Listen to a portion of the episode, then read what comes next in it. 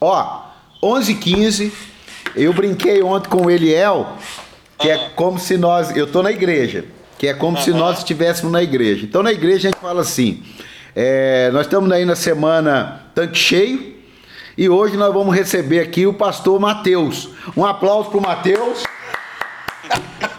Queridão, Deus abençoe. Ministra aí do coração de Deus para o nosso coração. Enche o nosso tanque de fé para essa semana abençoada. Amém. Eu quero fazer um convite para o pessoal que está com a gente aí. Nós estamos aí com algo em torno de 50 pessoas. Envia aí por esse aviãozinho aqui que você tem do lado do comentário. Envia aí para pelo menos 5, 10 pessoas. Traga mais alguém para essa live, para esse tempo de reflexão. E siga aí o Pastor Paulo no seu Instagram. Durante toda essa semana, às 11 da manhã, vários homens de Deus estão compartilhando a palavra de Deus no seu coração. Isso. Pastor Eliel Lima, Pastor Christian, Apóstolo Joel Pereira. Eu acho que o Pastor Eliezer também tá. Não, é o é pastor Christian. Pastor Christian, mas tem mais um. É o não, Eliel, eu, você, o, o Joel e o Eliel. E o Eliel, pronto. Sim. O Eliel foi duas vezes. É, não, eu. Não, Eliel foi uma. Eu fui uma. Você, o Joel, o Christian e o. Mateus, né? Coisa boa. Vai. O pastor, o pastor Paulo é pastor de uma igreja muito linda, que é a Igreja para Sempre de São José dos Campos. É um plantador de igreja no Vale do Paraíba, em São Paulo. É, plantou uma igreja também que floresceu de uma forma muito especial e muito relevante na cidade de Cruzeiro. Então, você que ainda não segue o pastor Paulo, siga o pastor Paulo e acompanha toda essa maratona de ministrações dessa semana, que eu tenho certeza que vai abençoar muito a sua vida. Pastorzão, tem uma palavra que tem estado no meu coração nesses dias. Jeremias capítulo 6, versículo 16. Jeremias capítulo 6, versículo 16. Eu nunca tinha me atentado para esse texto. Há algo em torno de três semanas atrás, conversando com um amigo, pastor Marcelo, ele é missionário em Madrid, é um amigo já de muitos anos, é daqui do Rio, da base missionária do CEMIPA, mas serve já há alguns anos a, a Assembleia de Deus de Madrid, desenvolve um trabalho muito soci- social muito importante com moradores de rua no centro de Madrid, evangelizando aquelas pessoas e reconectando aquelas pessoas de volta a um, a um padrão de sociedade, apresentando o evangelho para eles através do pão que eles precisam para não terem fome. Então é um trabalho muito rico. E eles estão vivendo, eles viveram essa, essa rotina que nós estamos vivendo aqui de quarentena um pouco antes. Porque quando nós estávamos no início, eles já estavam lá morrendo 800, 900 pessoas por dia. Esse cenário que a gente está vivendo agora. Então, talvez aí eles estão três, quatro semanas à frente da gente dentro desse ciclo comum de quarentena. E tem uma palavra que norteou a igreja, que ele faz parte lá em Madrid nesses dias, e ele compartilhou comigo, e isso fez muito sentido para mim, esse versículo. A aplicação que eu vou fazer dos tópicos é pessoal, mas esse versículo eu nunca tinha atentado para ele.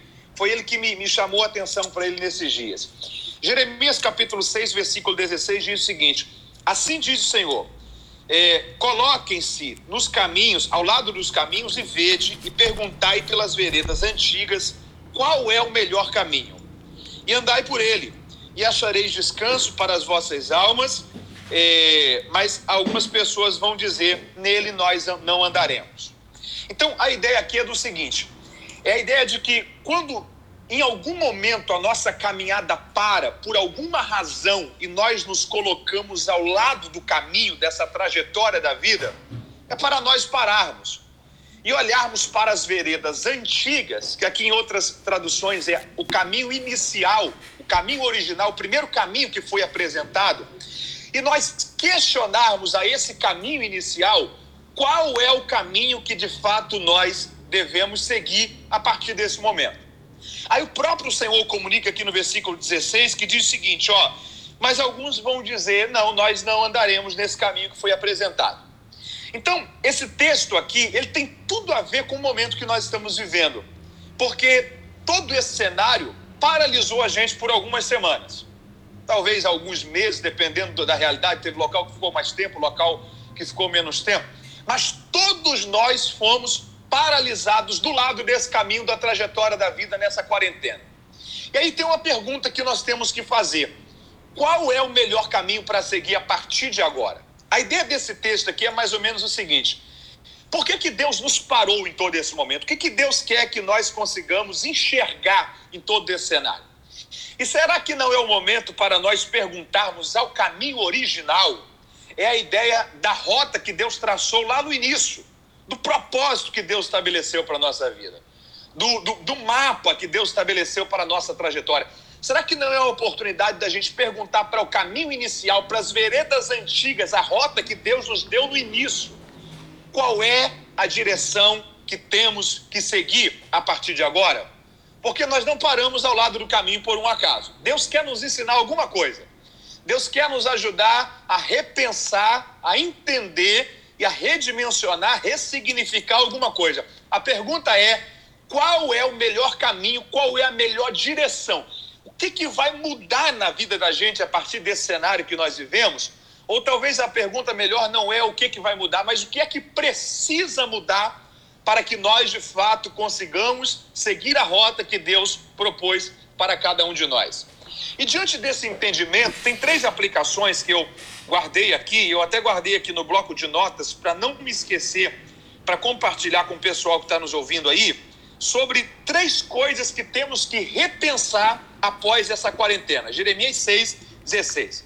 Primeira coisa que eu penso que nós temos que repensar após essa quarentena é a nossa consciência sobre o que é ser igreja. O que é ser igreja. Então, esse momento parou todos nós. É um momento para nós reavaliarmos muita coisa, repensarmos muita coisa Primeira coisa que temos que repensar para esse retorno dessa pós-pandemia. Primeira coisa que nós precisamos entender é qual é a nossa consciência, quais são os nossos valores acerca do que é essa igreja. Eu fiz aqui algumas pontuações. Em primeiro lugar, uma coisa interessante, esses dias eu conversei com o pastor César Carvalho, que também é seu amigo do Rio, e ele fez uma, uma, uma, uma ele me ajudou a entender uma coisa que eu nunca tinha percebido. O Senhor fala o seguinte: ó, vocês têm que ser sal da terra e luz do mundo. Sal da terra e luz do mundo.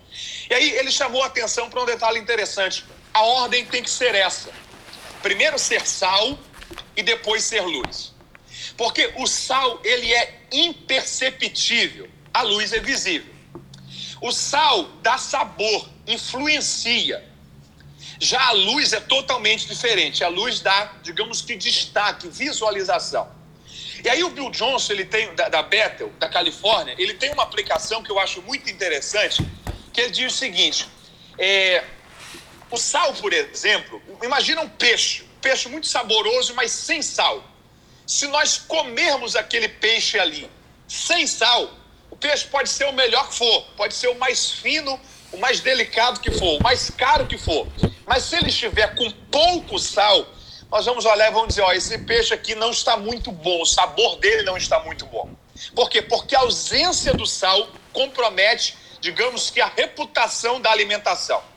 Mas se ele estiver na quantidade exata de sal, às vezes nós nem percebemos o sal. Nós só dissemos: ó, que peixe. Cochoso.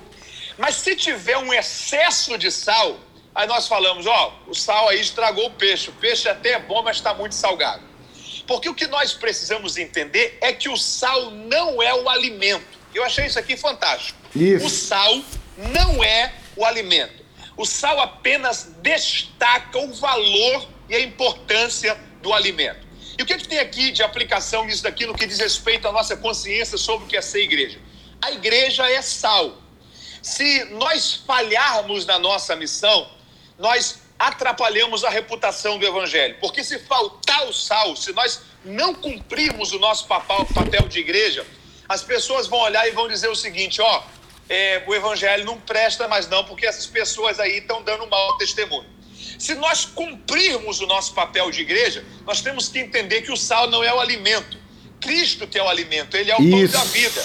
Então, na verdade, quando a igreja cumpre o seu papel, a igreja não precisa muitas das vezes querer fazer força para ser vista. Cristo será glorificado através dela.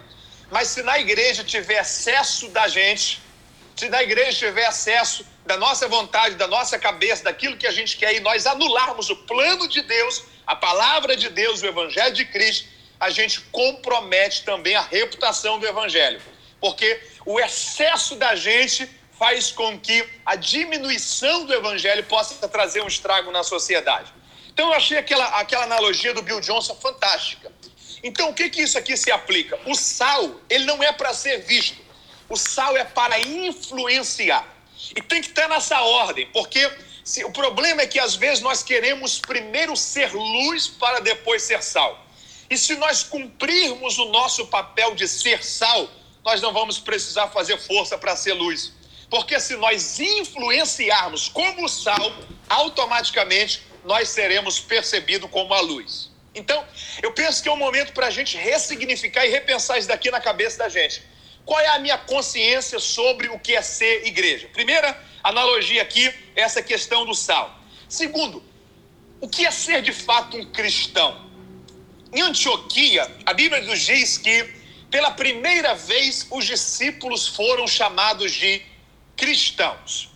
Pastor Paulo, eu fico pensando uma coisa. Imagina a sociedade olhando para aquelas pessoas ali e dizendo: rapaz, esse grupo aí é diferente. O que, que eles são? São judeus? Não, judeus não são, não. Ah, mas então eles são gregos, eles seguem aí a filosofia de Platão, de Aristóteles, de Sócrates? Não. Então são epicureus. Não, também não são epicureus, não. Mas que grupo é esse? Nós nunca vimos esse grupo aqui por Antioquia.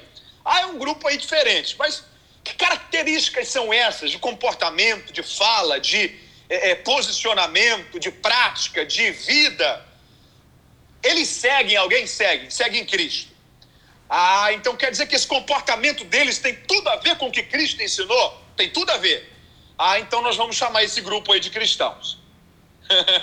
o que eu fico pensando é o seguinte: qual era o comportamento, a consciência, a prática de vida da igreja de Antioquia para a sociedade, os ímpios, olharem e dizerem: não, esse povo aí representa Cristo. E não carregava a Bíblia, né? Não tinha um estereótipo, não, não tinha nada. Não tinha, não tinha terra, não tinha gravata, não tinha Bíblia, não tinha placa de igreja. Era igreja orgânica. Era gente que manifestava o caráter de Cristo.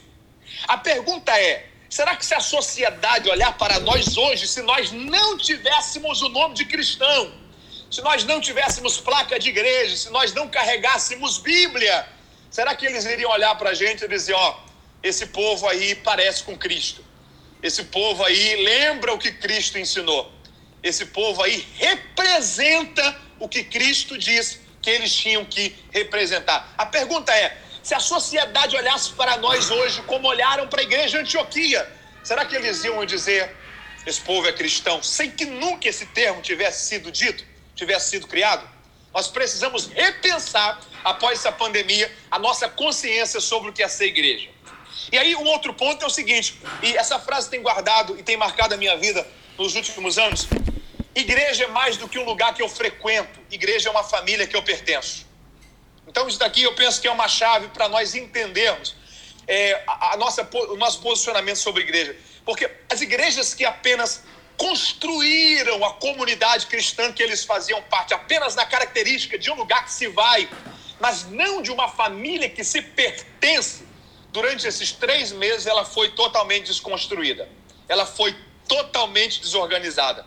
Mas a igreja que era mais do que um lugar para frequentar, era uma família para pertencer, ela manteve os vínculos, ela vai voltar mais forte, ela vai cumprir o seu papel, porque é um momento, esse momento que nós paramos ao lado do caminho para nós olharmos para as veredas antigas, para o caminho inicial e pensarmos: será que é esse o caminho que eu tenho que continuar seguindo?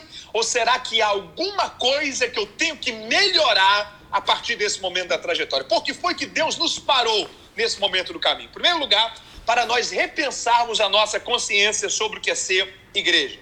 Segundo lugar, para nós repensarmos o nosso senso de cumprimento de propósito e de chamado. Porque eu penso que esse tempo ele parou e ele passou pela nossa cabeça de todos nós a consciência do para que que eu estou aqui? Porque o pastor Paulo, nós temos visto, visto tantas pessoas morrendo eu creio que o senhor conhece várias pessoas que morreram.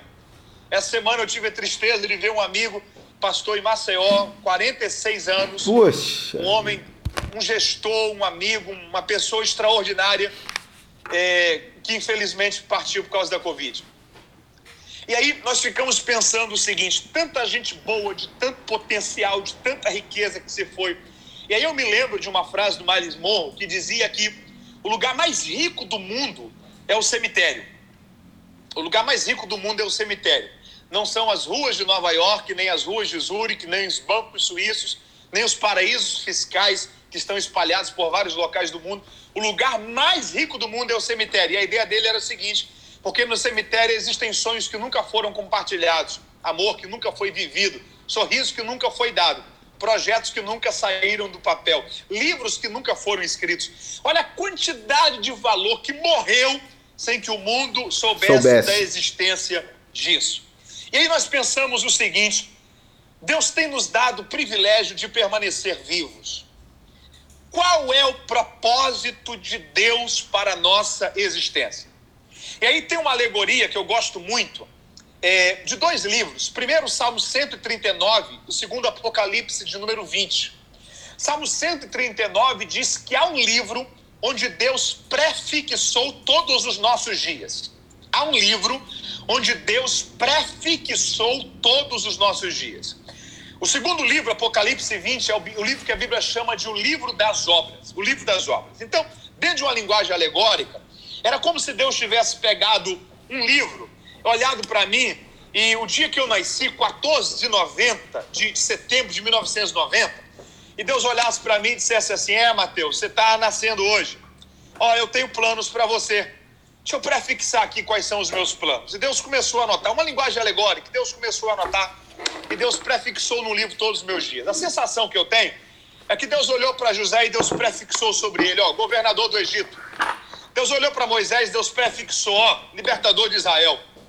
Deus olhou para Paulo e Deus prefixou, ó, apóstolo dos gentios.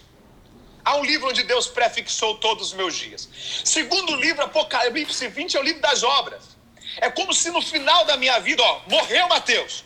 Deus pegasse o livro das minhas obras e dissesse assim: deixa eu dar uma olhada de que, de que forma que foi que Mateus viveu. Deixa eu ver as notas do menino, deixa eu assistir as notas do menino.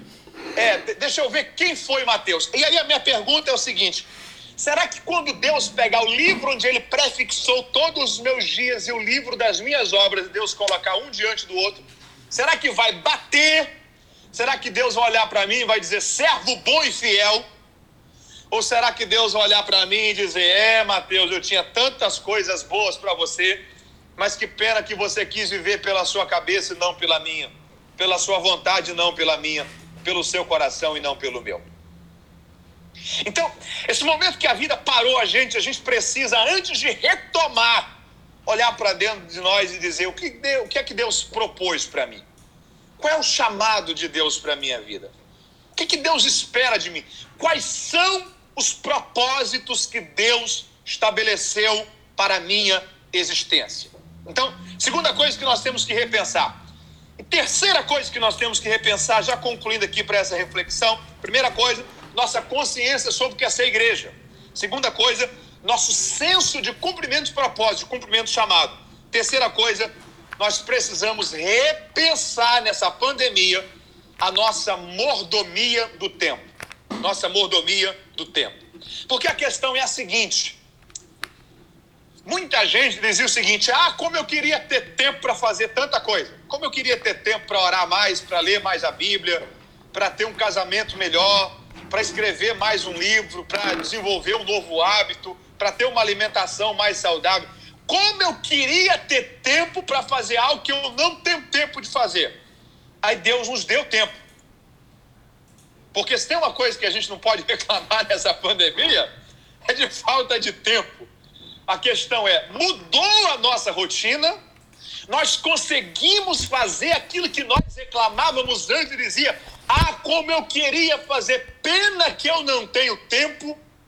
Ou será que as coisas permanecem do mesmo jeito? E aí eu coloco aqui uma frase: a questão não é ter tempo, mas sim ter disciplina e prioridades. Eu gostaria que quem estivesse assistindo em casa notasse isso daí. A questão não é ter tempo, a questão é ter disciplina e prioridade. O que é disciplina? Disciplina é fazer mesmo que esteja sem vontade. Isso. Disciplina é fazer mesmo que esteja Isso é coisa para gente madura, né? É, é coisa para gente bem resolvida. É coisa para gente que sabe o que tem que ser feito, independente se eu estou com vontade de fazer ou não. Disciplina. E aí, por exemplo, a psicologia nos ensina uma coisa: que se você cria é, uma prática durante 18 dias, aquilo se torna um hábito. Então, por exemplo, se alguém tem o costume de caminhar 5 km por dia, que nem eu, por exemplo, e aí ele vai e caminha 5 km por dia durante 18 dias. No 19 dia, se ele não fizer, o corpo dele vai sentir, porque ele criou um hábito. Se alguém não tem o costume de orar 20 minutos por dia, de ler a Bíblia 5 minutos por dia, e ler durante 18 dias, no 19 dia, se ele não fizer, ele sente falta. Por quê? Porque se criou um hábito. Porque disciplina é fazer sem vontade, é criar um hábito pela perseverança. E aí o Mário Sérgio Cortella, ele tem uma, uma aplicação que é muito interessante. Ele diz o seguinte, ó, é, se você pegar uma pessoa, por exemplo, que infartou e falou o seguinte, eu nunca tive tempo para caminhar. No dia seguinte que ele tem. sobreviveu ao infarto, ele caminha uma hora. Por quê? Porque agora ele percebeu a necessidade. Porque a vida não é questão de ter tempo, a vida é questão de ter prioridades. Então, essa pandemia foi a maior prova para quem está assistindo a gente aí, que você talvez não está fazendo algo não porque não tem tempo, mas porque não tem disciplina e porque não colocou isso como uma prioridade. Nós precisamos entender isso, a nossa mordomia do tempo. E aí eu concluo essa reflexão com uma ilustração que eu acho ela fantástica. Imagina, por exemplo, que o senhor é o gerente de um banco Sou gerente de um banco, sou gerente do, do Santander, daí de São José dos Campos. E eu chego para o senhor e o senhor fala assim, Mateus, o banco tem um benefício aqui para você. Eu falo assim, que legal. Mas quanto que é o benefício? Não, a partir de hoje, durante todos os dias da sua vida, enquanto você viver, você vai ganhar R$ 1.440 todos os dias. Eu vou ficar triste ou feliz? Feliz. Todos os dias, todos os dias. Enquanto eu viver, enquanto eu viver. É irrevogável isso, irrevogável. Eu vou começar a pensar, 1440 hoje, 1440 amanhã, quanto que eu vou ter daqui 10 anos? Aí quando eu estou fazendo essa conta, você olha para mim e fala assim, Mateus, só tem um problema. Eu digo qual? Esse saldo aí, ele não acumula.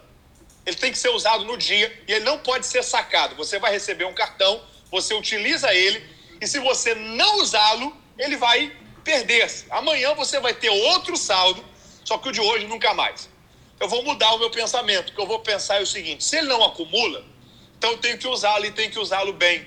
Porque amanhã eu terei outro saldo uhum. desses 1.440 reais. Mas o de hoje. Já era. Mais. Talvez tenha alguém olhando para a gente dizendo: Ah, como eu queria que esse banco existisse. A questão é: esse banco existe. E ele se chama vida. E todos os dias Deus nos dá 1.440 minutos que totalizam-se em 24 horas. Esse tempo não acumula. Esse tempo, todo dia, às zero horas, expira. Se eu não souber usar bem o de hoje, amanhã eu terei outro. Isso. Mas o de hoje nunca Já mais. era. Então, nós precisamos repensar a nossa mordomia do tempo. Eu concluo essa reflexão com uma frase de Rob Thompson. Rob Thompson diz o seguinte: tanto o excelente como o medíocre recebem por dia 24 horas. A diferença é como eles utilizam esse tempo. Nós precisamos melhor, melhorar a nossa mordomia do tempo. Precisamos, antes de voltar para o caminho, olhar e dizer quais são as veredas antigas. Por que, é que Deus nos parou nesse tempo? Qual é o melhor caminho a seguir a partir de agora? Deus quer nos ajudar a ter um futuro melhor e uma vida melhor a partir desse momento. Uau! Por esse momento de compartilhar essa palavra. Uau, irmão! Dá até para continuar. Pegando o gancho, faz uma oração aí para fechar essa palavra aqui, para a gente conversar um pouco sobre ela. Senhor, nós queremos te louvar pela vida de cada um que esteve conosco. Obrigado, Deus. Deus pela vida daqueles que vão assistir essa live. Ó oh, Senhor, como nós precisamos que o Senhor nos dê entendimento, sabedoria para vivermos, ó Pai, de fato uma vida melhor. Nos dê graça para nós consigamos, para que nós consigamos desenvolver disciplina, estabelecer prioridades. Deus, que nós possamos entender a diferença do necessário para a diferença do urgente, aquilo que é urgente, aquilo que é importante. Que nós não sejamos levados, ó Pai, por aquilo que às vezes é urgente, mas não tem tanta importância e vai nos roubar o foco, nos tirar a energia e nos tirar da rota do Senhor para a nossa vida. Nos ajude, Senhor, a saber quais são os teus planos para nós. Nos ajude a saber o que, que o Senhor prefixou acerca dos nossos dias. E nos ajude a cumprir isso Aleluia. e a viver isso. Para que um dia, Senhor, nós possamos falar como Paulo: combati o bom combate. Eu acabei a carreira, a carreira não ficou, não ficou incompleta, ela foi completada. Eu combati o bom combate e eu terminei, concluí a carreira. Aleluia. Sem perdermos a fé. É o que nós pedimos em nome de Jesus. Amém. Amém. Meu amigo, é, é Deus purinho. Eu tô com, com um líder nosso aqui, que está nos ajudando a fazer uma gravação além daqui, e eu Legal. fui mostrando para ele duas mensagens que Deus colocou no meu coração. Uma eu vou pregar quinta-feira agora, com o tema Estamos Voltando. E uma que eu vou pregar domingo, que é o retorno. Rapaz, vou te falar um negócio. Se é, é, é de Deus o negócio. Porque coisas que você falou e eu fui escrevendo, que eu gosto de escrever, eu fui colocando aqui é, situações que de repensar, de repensar evento, vida com Deus, princípios, valores. A ideia da igreja, olha aqui, é, é uma coisa assim, mas foi muito é, é, é, confirmadora. E ontem, a minha mulher foi se arrumar, escovar dente e tal, dobrei meu joelho na beira da cama, falei, Deus, confirma essas palavras, porque num tempo que está todo mundo voltando, parece que você tem que trazer uma mensagem assim, ah, aquela euforia. Não. E aí Deus começou a trabalhar no, no meu coração uma mensagem de consolidação. Uma das marcas das igrejas saudáveis desse tempo é que o púlpito delas não se transformou em um local de euforia, mas se transformou em um local de instrução. As é pessoas aí. estão carentes é de entendimento. Olha, olha para você ter uma ideia. Você estava é, aqui, ó. Tô, eu anotei a sua mensagem aqui e e como como que ela foi é, costurando, sabe? É dando um acabamento, porque eu escrevi hoje, ontem à noite, hoje. Estão informando aí que tem uma pessoa que entregou a vida para Jesus durante a live. Isso. Se essa pessoa puder mandar uma mensagem, talvez, no perfil do senhor, pelo meu, para que seja identificada. Sim, sim, a gente viu, já está até comunicando aqui já. Ela já está comunicando aqui. É, é, é uma coisa assim que realmente. Aqui, ó, isso aqui que eu estava procurando. Que nesse estamos voltando, tudo precisa convergir para Deus eu acho que sem percebermos, e aí você colocou o excesso da gente, as coisas foram convergindo muito para as necessidades humanas. Então a palavra pecado nesses anos foi se transformando em problema. A, a, a, a, a palavra luta foi se transformando em tradição. Hoje nós vivemos, hoje não tem luta. E aí, ao invés de sermos levantados como um exército, fomos acabando nos tornando crianças.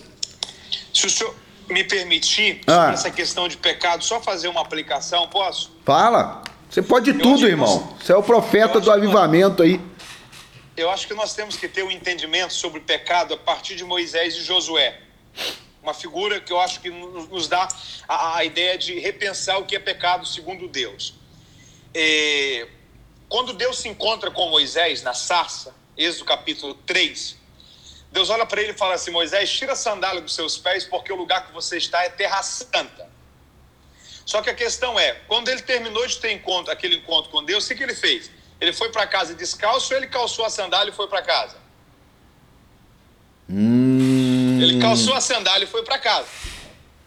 A prova disso é que 40 anos depois, quando Moisés já estava morto, Deus se encontrou com Josué antes da conquista de Canaã, e Deus olhou para Josué e repetiu a mesma fala que ele falou com Moisés há 40 anos antes: Tira a sandália dos seus pés, porque o lugar que você está é terra santa. antes deles cruzarem o Rio Jordão. Uhum. Então, a cultura de andar com sandálias não havia sido perdida. Aquilo não havia sido transformado numa doutrina. Sim. Tem duas coisas que têm que ser entendidas aqui. É, o que que, por que, que Deus pede que Moisés tire as sandálias e por que, que Moisés volta a usar as sandálias? Moisés volta a usar as sandálias porque ele entendeu uma coisa: santidade não tem a ver com o que eu uso, santidade tem a ver com a proximidade que eu tenho de Deus. Por muito tempo se rotulou que santidade tem a ver com se eu uso bermuda ou não, se eu uso maquiagem ou não, se eu uso brinco ou não, se eu vou à praia ou não.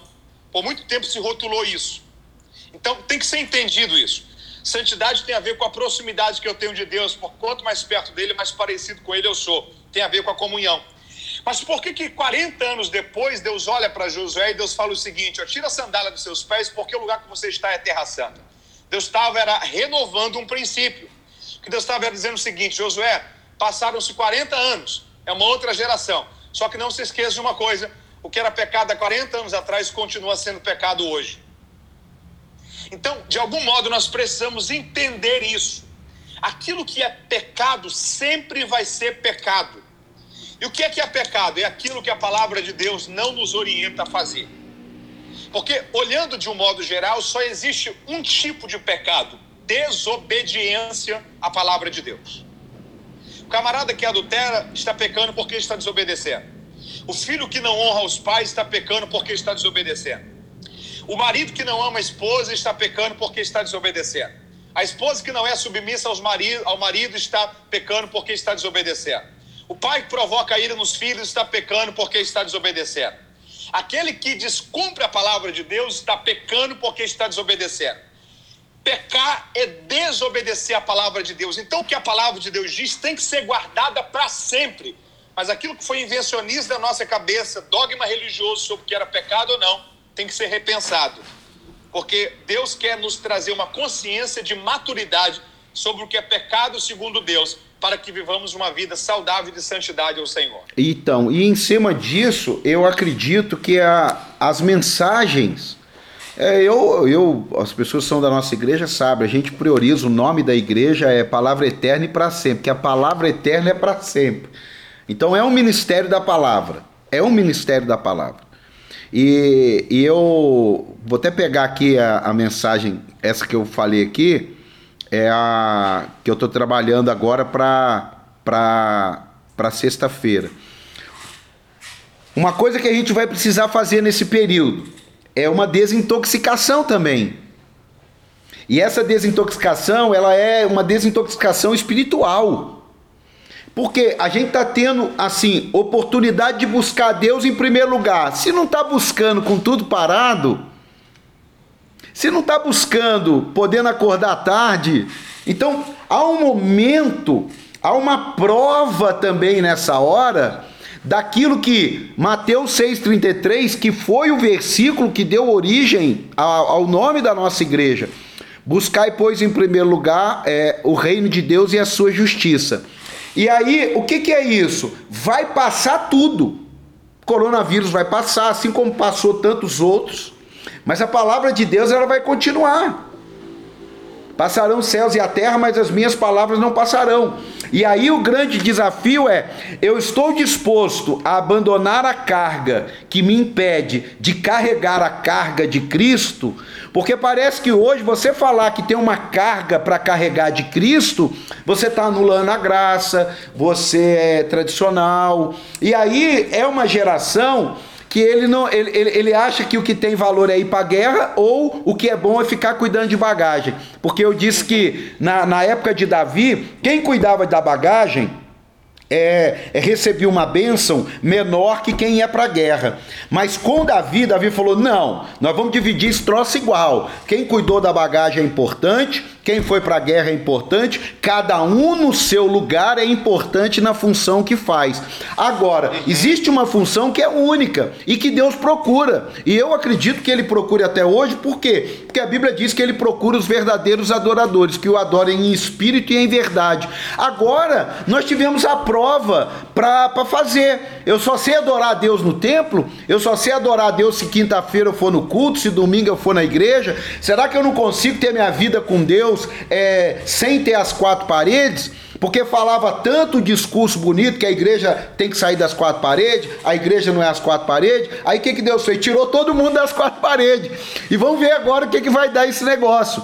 E, de, e, e trouxe a igreja para o lugar onde começou, que foi nas casas. A igreja não começou nos templos, a igreja começou nas casas. Então eu acredito que nós estamos vivendo um tempo, eu estou vivendo esse tempo, realinhando muita coisa que eu fazia. Por que, que eu fazia? Eu, eu fazia porque tinha entendimento ou porque todo mundo fazia? É uma, ó, uma coisa eu já, já, já disse aqui, é, é, já falei na igreja. Nós vamos voltar com culto. Culto é palavra, louvor, oração, entregue seu dízimo e sua oferta. Nem aviso. Nós vamos voltar com culto puro. Aí depois a gente vai vendo o que que Deus vai acrescentando. Porque a gente foi acrescentando tanta coisa no culto que o culto tinha que ser um evento.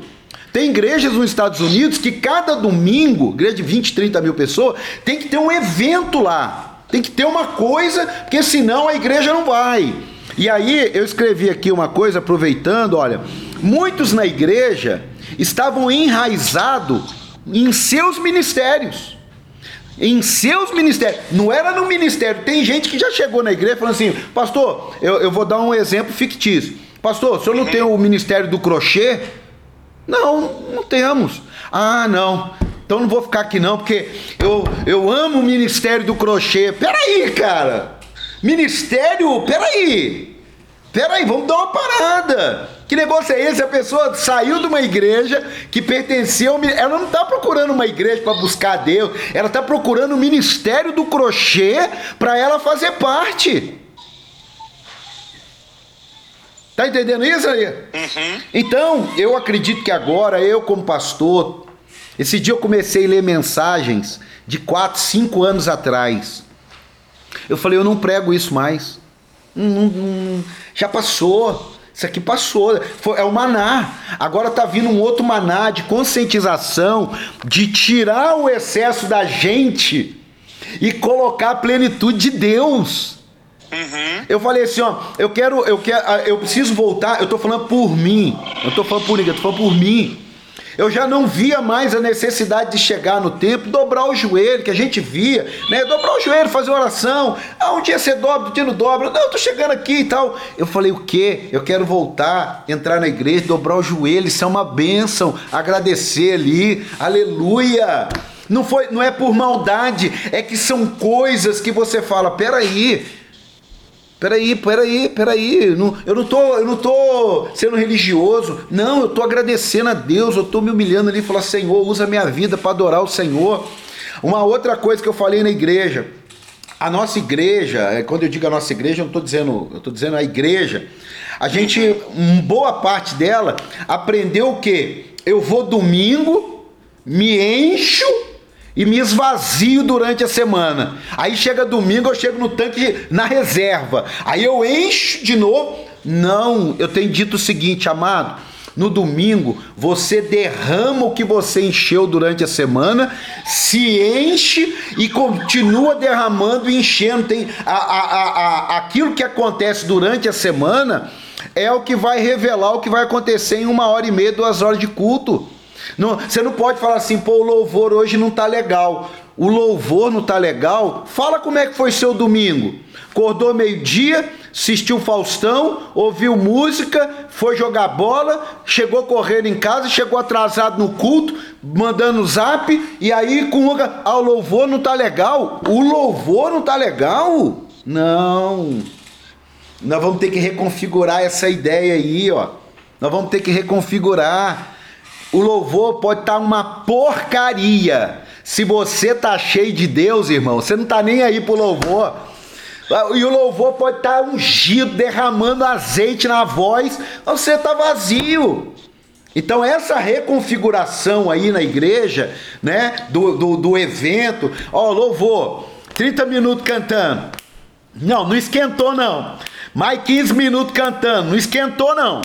Uma hora cantando. Claro, nós não somos assim, não. Mas essa pira que o louvor tem que. Não, cara, eu mudei meu conceito, mas eu não mudei porque eu quis. Eu mudei porque simplesmente Deus apagou e eu tô aqui olhando tudo do lado de fora, falo, meu Deus, essa igreja era nossa, mas tinha coisa que não era sua, não. Tinha coisa que não estava na sua mão mesmo, não. Vai voltar. Eu vi isso aqui acontecer. Pastor, você tem um ministério de tal coisa? Não. Ah, porque eu gosto muito daquele ministério.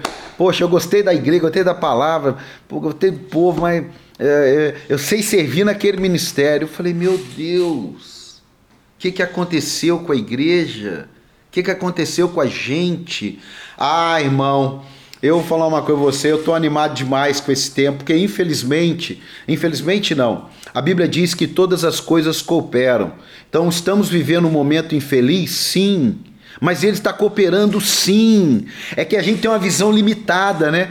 Esse dia eu preguei o quê? Que quando o povo de Israel estava sendo oprimido, dando trabalho dobrado, triplicado para ele, o projeto da libertação já estava prontinho. Então tem hora que entre o projeto acontecer do céu para a terra, na terra fica meio complicado. Eu estou pregando a, direto agora sobre a, a Vale dos Ossos Secos. E aí eu fui prestar atenção o que, que é barulho. Barulho é desordem.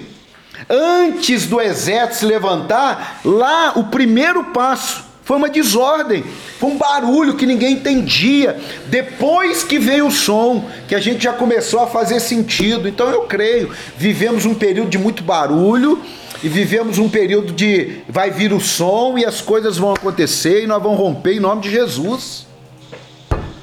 Tá ligado, irmão? Tá ligado. Tanque cheio. Tanque cheio. Mestre, você tem três minutos para dar uma palavra final aí, ó.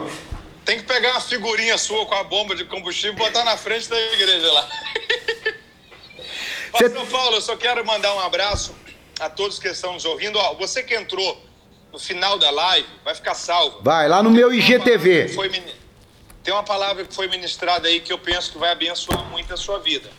Volte lá, assista siga o pastor Paulo e que Deus nos ajude a saber qual é o caminho certo para seguir depois desse cenário que nós estamos vivendo.